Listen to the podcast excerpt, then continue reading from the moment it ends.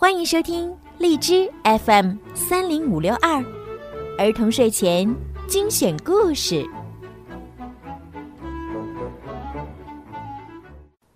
亲爱的小朋友们，你们好，欢迎收听并关注公众号“儿童睡前精选故事”。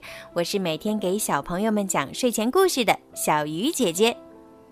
今天呢，是家住在北京市丰台区的杨楚瑜小朋友九岁的生日。爷爷、姥姥、爸爸妈妈和枕头弟弟祝福亲爱的楚楚宝贝生日快乐！感谢聪明、有个性、有想法的你，感谢你的独立、你的勇敢和你的善良。希望你在未来的日子里可以再多一些理解、一些包容。除了可以独立的打扫干净自己的房间，还要多多帮助你的小老弟哦。爸爸妈妈。还有最爱你们的爷爷姥姥，想对你们说，你们俩是我们的宝贝，我们都很爱你们。希望你在未来的日子里，不乱发脾气，可以管理好自己的情绪。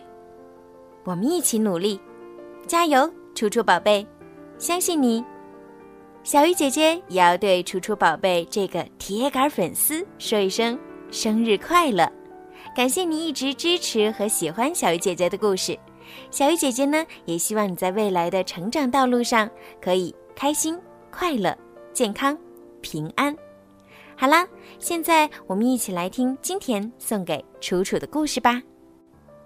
保护小花国，在城外的田野中，隐藏着一个美丽的小花国。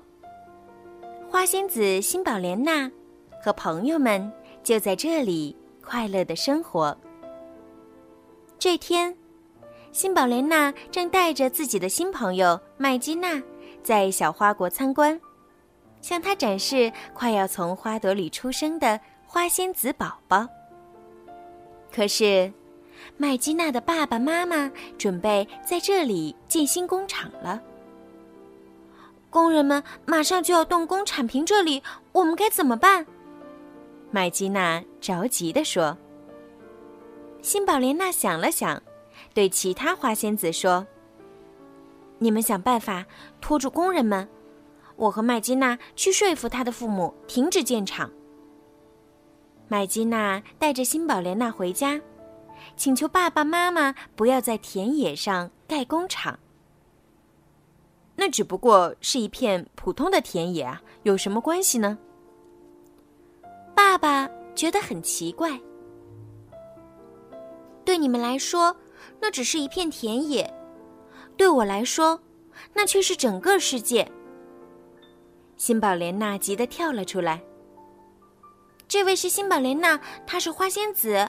那片田野上有很多花仙子，而且花仙子宝宝马上就要出生了。麦基娜说：“爸爸妈妈这才意识到。”他们要毁坏的，是一片生机勃勃的田野。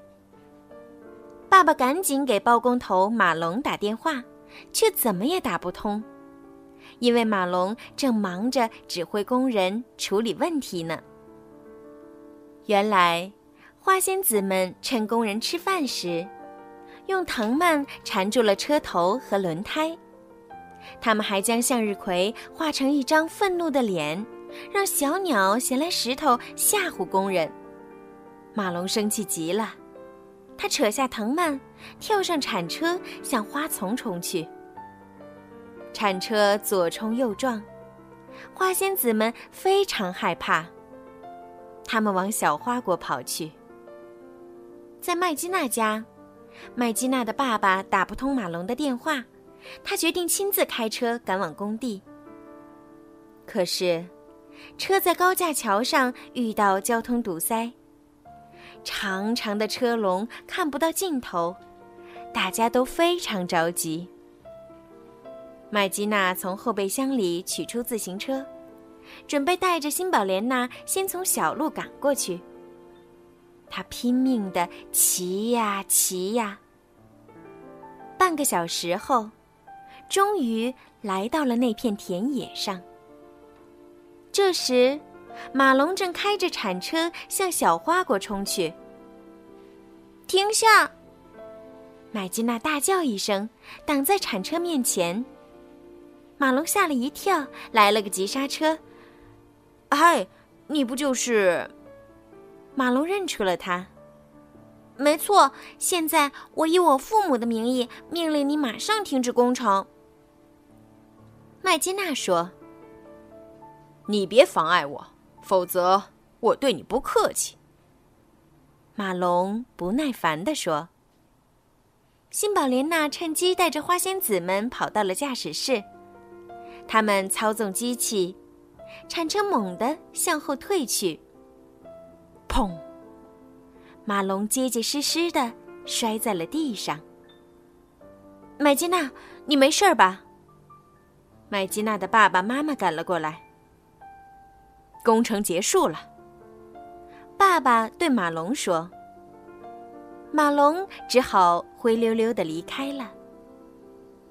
麦基娜，我们为你感到骄傲。爸爸妈妈自豪的说。我也是。辛宝莲娜飞了过来。我要感谢你们一家人。现在我们去看看花仙子宝宝吧。辛宝莲娜带着他们，钻进了一片紫红色的花丛。麦基娜的爸爸妈妈被眼前的美景惊呆了。亮晶晶的彩色粉末，环绕着五颜六色的花苞，花儿一朵朵的绽放了。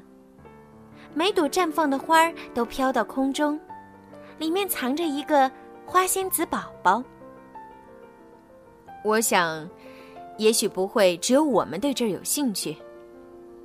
麦基娜的爸爸说：“我们得想个办法。”他们想出了好主意。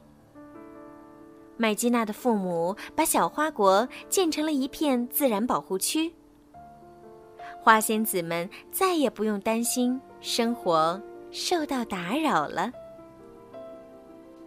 好啦，今天的故事就听到这儿了。希望楚楚宝贝可以喜欢今天小鱼姐姐送给你的故事。小鱼姐姐呢，也要祝你在新的学期学习进步。祝听故事的每一个小朋友今天晚上都可以睡个好觉。晚安，宝贝们。